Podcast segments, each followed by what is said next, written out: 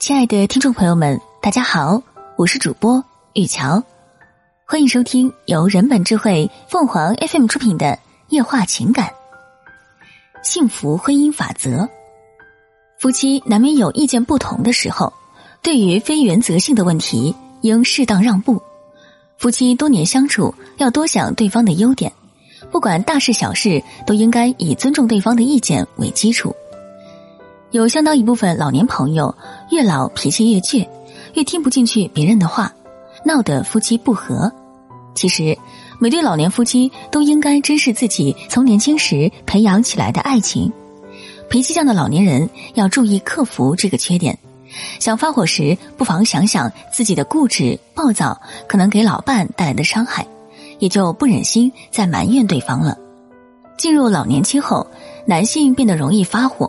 女性则多有焦虑不安等情绪，这时就需要双方互相体贴谅解，特别是身体较好的一方对另一方要有耐心，另一方也要控制自己的脾气，不要为了一点小事而喋喋不休，要做老伴的热心听众，富有同情心的聆听本身就是爱的表现。幸福的婚姻不仅需要思想交流，更需要情感交流。老年夫妻在培养感情方面常犯的错误是过分求实、缺乏想象，每天被柴米油盐之类的生活琐事所淹没。过分求实就缺乏了情趣，这样生活会变得呆板沉闷。所以，老年夫妻应该经常培养感情。人生最幸福的事就是感到自己有人爱。有些老年人由于身体不太好，整天待在家里。时间长了，难免与人发生口角。实际上，到外面活动活动，呼吸一下新鲜空气，不仅对身体有利，还能使心情豁然开朗，与人发生冲突的机会也就少了。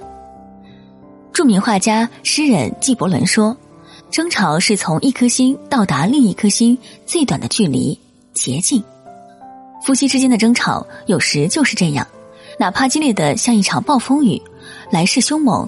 雷电交加，但是不到五分钟就可能雨过天晴，风和日丽。通过争论，把内心的感受坦率的说出来，会增进对彼此的了解；而有话不说，或委曲求全，或言不由衷，反而使人生病，还可能增加彼此的隔阂。当然，也不能由此就认为所有的争吵都对加深夫妻感情有好处，关键要看争吵的性质。那么，到底什么样的争吵是好的，什么样的争吵是坏的呢？心理学家认为，好的争吵和坏的争吵只有一线之差，其区别在于前者的目的是澄清事实、消除隔阂，而后者的目的是互相攻击、诋毁对方。每个人都有和他人争辩的需要，一味压制是不可取的。正确的做法应该是把这种来源于人性的本质引入正确的轨道。让它发挥积极的作用。以下是给的一些建议：一，把内心的真实想法直率的说出来。许多人在争吵时，不是把内心的真话直率的说出来，而是用暗示、讽刺、反话来刺激对方，这是错误的做法。正确的做法是，如果你对对方总是迟到的习惯深感不满，可以直截了当的告诉对方，迟到不是好的生活习惯。二，承认自己的错误，在激烈的争吵中，双方各不相让，这时任何一方都很难接受另一方的意见。在这种情况下，谁想在争吵中独占上风都是不可能的，反而会使矛盾激化。